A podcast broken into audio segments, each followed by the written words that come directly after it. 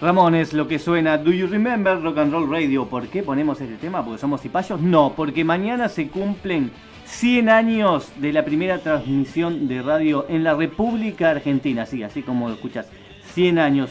Nosotros tenemos el agrado, la República Argentina, de ser uno de los primeros países pioneros en el mundo de incursionar en la radiofonía argentina, ni más ni menos, como eh, también te marca un poquito lo que pasaba eh, hace 100 años, ¿no? Ese proyecto de país que parecía que iba a llegar, iba a llegar, pero bueno, después pasaron cosas, dijo un expresidente, y acá estamos, ¿no? En pandemia y lleno de deudas, pero no importa. Vamos a remontarnos a lo que sucedía exactamente con la primera transmisión de radio, como se lo conoce Los Locos de la Azotea, esa transmisión en el Teatro Coliseo de, la, de Parsifal el colectivo y las huellas digitales. La primera transmisión de radio de la historia de la humanidad fue Argentina.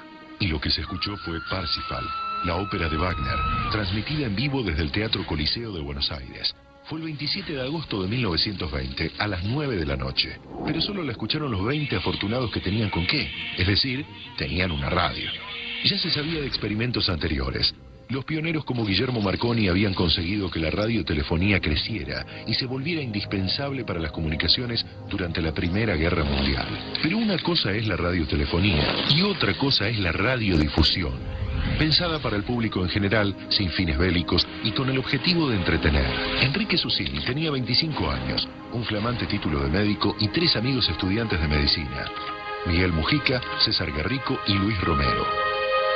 El único micrófono que pudieron conseguir fue uno para sordos al que le agregaron una bocina de madera y lo colocaron en las filas más altas del teatro.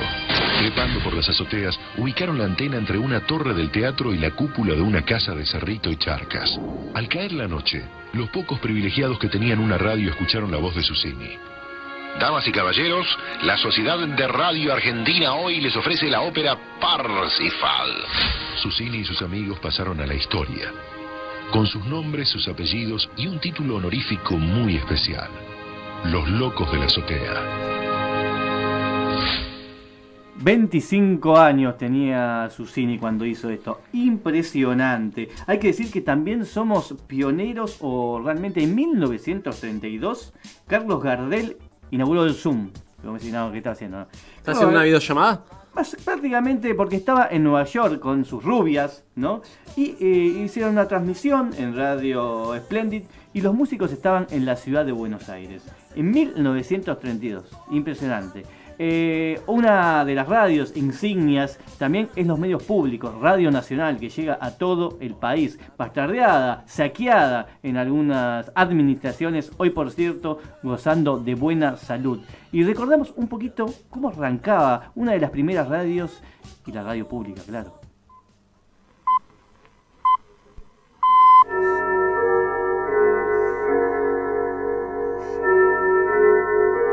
Transmite LRA Radio Nacional. LRA Radio del Estado, Buenos Aires, República Argentina. LRA y LRA1 Radio del Estado. Está transmitiendo LRA Radio Nacional. Radio del Estado, Buenos Aires, Argentina. Transmite LRA1 Radio Nacional, Buenos Aires. LRA Radio Nacional, República Argentina. Transmite Radio Nacional y la cadena celeste LRA, de emisora Radio Nacional, República Argentina. Nacional. La radio pública. La hora oficial 10 que se acaba de transmitir ha iniciado los servicios de radio del Estado correspondientes al día de hoy. 6 de julio de 1937. Al edificio del Correo en Sarmiento y Leandro Enealem llega el presidente Agustín T. Justo. Pueblo de la Nación. Inaugura la radio del Estado. La República Argentina agrega su voz a las voces de la celebración universal. A su lado está Adrián Escobar, director de comunicación. Colocamos hoy en este recinto las placas que habrán de rememorar la inauguración de los estudios de Radio del Estado. gringo que sobre cubiertas hizo gemir acordeones que aprendieron pericones. Bueno, es el inicio de Radio Nacional en esta mini sección, dentro de otra que es Educando a Nano, Educando al Soberano, que le vamos a decir. Bueno, la inflación es de tiempos inmemoriales en la República Argentina y así lo reflejaba Nini Marshall en ese personaje cándida que era hito en, en, el, en, esa época y además eran los récords de, de, audiencia en la radio. Recordemos que todavía la televisión no estaba en juego. Recordamos un tema que es eh, cíclico en la República Argentina, la inflación, pero esta vez de la mano de Nini Marshall.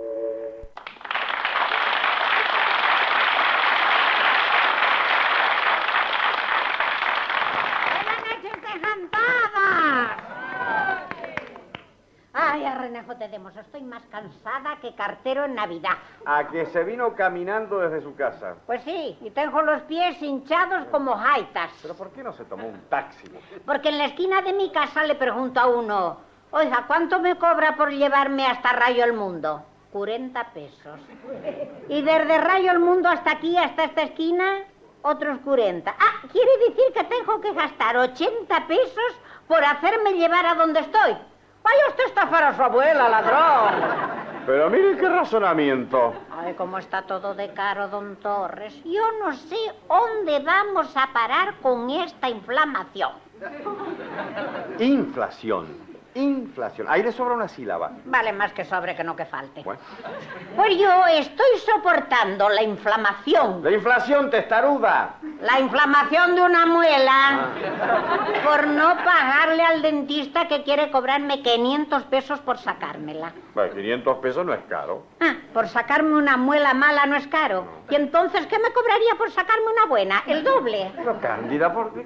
Y, y a esta otra que, que le mató el nervio, que es una muela muerta. Bueno, Cándida, Nini Marshall, el mítico personaje de la gran Nini Marshall, está descubriendo otro mundo, ¿no, Nano? Sí, sí, sí, la verdad. Eh, igual está bueno lo que está contando. ¿no? Un poco de historia de la radio.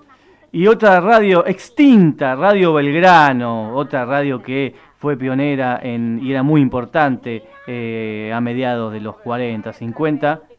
Le decimos este homenaje a la extinta Radio Belgrano.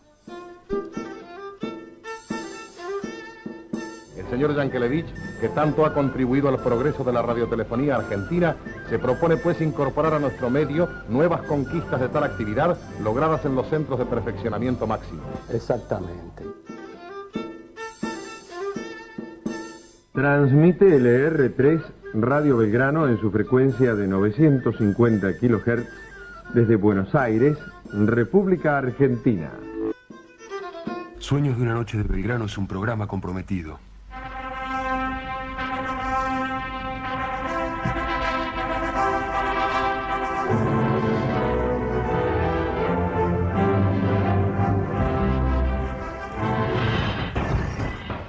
Bueno, ahí pasamos, recordamos un poquito lo que es Radio Belgrano. Y sí, también hay hombres de radio, eh, la voz que marcaron una tendencia. Si yo te digo Hugo Guerrero Martínez, bueno, no, a usted no le digo porque no me, Antonio Carrizo, que era vecino acá también de Mashit, Héctor Larrea, Cacho Fontana, Víctor Hugo Morales, em, eh, Muñoz, el gordo Muñoz también, sacando la parte política obviamente, marcaron un estilo cada cual con lo suyo y este es un mini homenaje y si no lo conoces, escúchalo. Ok. Los conductores de programas comenzaban a tener un estilo definido e inconfundible. Guerrero Martínez, el peruano parlanchín. Por eso, dárselas de acuerdo es simplemente demostrar que se está más loco de lo que uno es normalmente hablando. Héctor Larrea en Rapidísimo. Alma de Rapi es un bandoneón y un boliche tiene en su corazón. En la radio Rapi tiene su pasión. Rapi, Rapi, Rapi, rapidísimo. Estudio D de Radio Rivadavia. Gente afinando, gente preparando un trío, es el trío contemporáneo. Y al lado mío un hombre, no sé si asustado, porque jamás cantó a la mañana. Cacho Fontana en el Fontana Show.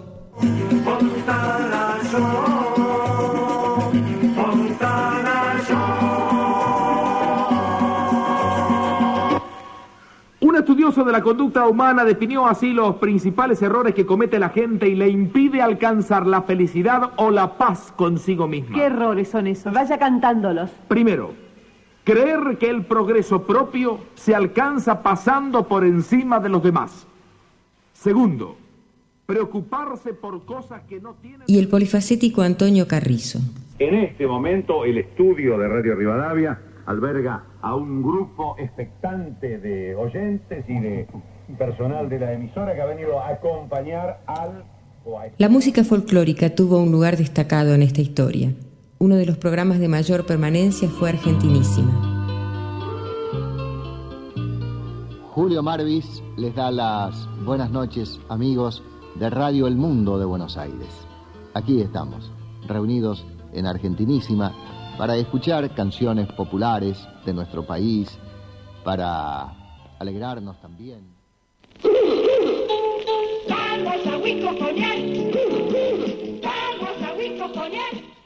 Bueno, cambio, ¿no? Cambios de época, cambios de estilo, cómo va mutando la radio, que se va reinventando. Mañana cumplen 100 años aquí en la República Argentina, diferentes estilos. Y por ejemplo, la apertura de Laboral Deportiva, mítico programa que en el caso vamos a escuchar del año 1979, uno de los programas más longevos, 40 años al aire, creo que estuvo hasta hace poco con Enrique Saco, el actual novio de María Eugenia Vidal.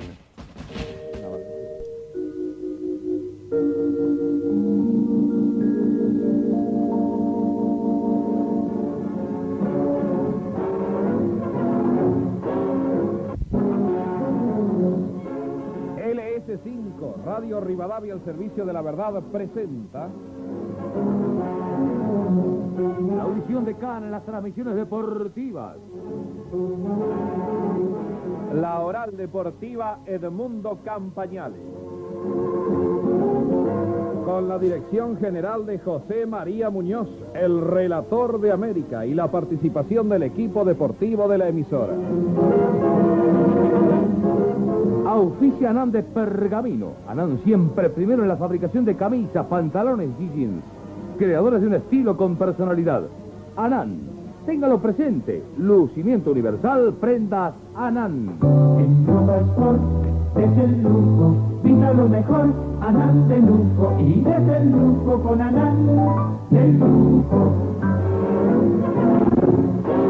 Control técnico a cargo de Francisco Balbino. Ángel Fernández. Bueno, otro estilo, claramente, ¿no? Donde se preponderaba las grandes figuras. Bueno, eh, Muñoz era uno de ellos, un fantino de la época, un pollo viñolo, sin merca, eh, de la época, pero bastante polémico, también le gustaba el wiki, ¿no? O amigos de los milicos. Bueno, eso es otra historia. Ensuciando gente, obviamente. Programas que hicieron historia y seguramente habrás escuchado tus padres, Modar de la Noche, el primer programa que le dedicaba un espacio al rock, que no era tan frecuente, ¿no? Sonaban los Beatles, todo. Eh, el tren fantasma, ya en los 70, Badía, Badía, conociendo imagen de radio y sus grandes ciclos. Eh, Graciela Mancuso, porque también hay grandes voces en la, en la radio, Blackie, eh, Nelly Trenti.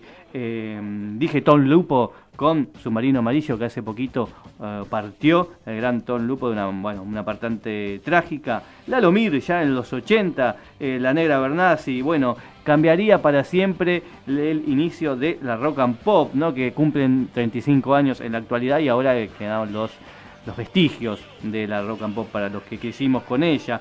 Malas compañías, Ari Paluch estaba en, en, en esa época junto a eh, Mario Pergolini. La Z95 con la música electrónica, Bebe Sanso, que ahora tuvo, tiene como un revival con eh, Radio Cantilo, bueno, que también desapareció la semana pasada, eh, y siendo eh, el locutor con Leo Montero, creo que está en la 100 también. FM la Tribu, cambiando también los paradigmas a mediados de los 90, a principios de los 2000, otra manera de hacer radio, FM La Mega también.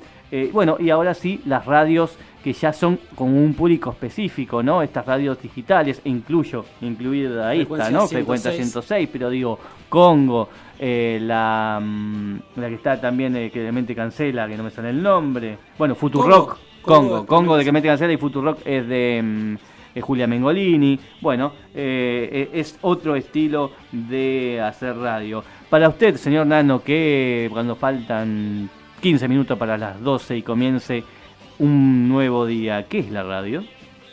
La radio es todo, es compañía, es eh, música, no sé. O sea, son un montón de cosas que a veces lo que me pasaba a mí, te voy a contar una anécdota que estuve pensando el otro día, es que yo escuchaba un programa que era referido al gaming, ¿no? A los videojuegos y demás. Y después el programa se empezó a volver más eh, técnico, tiraban más data, más data y me empezaba a dejar de gustar. O sea, lo que me puse a pensar era que no me gustaba que lo que hablaban, si bien la temática me gustaba, pero lo que más me gustaba era la compañía que me hacían eh, hablando ellos, porque son dos chabones hablando de la vida, básicamente, ¿entendés? Con una temática, con un hilo conductor, pero en realidad lo que necesitaba yo era la compañía que me daba ese programa, no tanto lo técnico. Entonces ahí entendí que la radio es compañía también. Sí, es cercanía, es, es in- inclusión, eh, mucha gente que está sola. eh, sobre todo es, eh, bueno, yo la- hice eh, la trasnoche, sobre todo la M, en tiempos de cuarentena o no tanto. Bueno, hay mucha gente grande que escucha M y está en la noche. Y es una compañía que son momentos complicados donde, cosa que vos ponés lo que te guste, la frecuencia que vos quieras, está. Siempre alguien está ahí hablándote, ayudándote. Eh, han pasado cuando nació la televisión, decía que la radio moría, con internet decían que la radio moría. Aquí estamos, 100 años de radio y la radio, para el juego de palabras, se va ayornando día a día. Lalomir es uno de los que cambió a mediados de los 80 y esto es Radio Bangkok, así arrancaba. incruste en cada poro y el dolor le haga estallar los dientes. Aguante. No grite. No se mueva. No respire. De lo contrario, nadie será responsable de su pérdida irreparable. Bienvenido al templo de las sensaciones. Bienvenido al oasis cibernético del futuro. Bienvenido a la casa de los duendes que ríen y lloran sin preocupación alguna. Bienvenido al único recreo de la vida, que vaya uno a saber por qué hoy y solo hoy está a su alcance. Y disfrútelo. Si acaso disfrutar en este lugar es algo posible. Bienvenido a la misteriosa tierra del reino de Tailandia, donde todo, absolutamente todo es absolutamente posible. Aquí, Radio Bangkok, la frecuencia de lo nuevo en frecuencia con lo desconocido. ¿Se asustó? No tenga miedo. Son solo dibujitos animados. Y así, ¿eh? A ver, la apertura de Radio Bangkok con eh, Carlos Lamona Jiménez.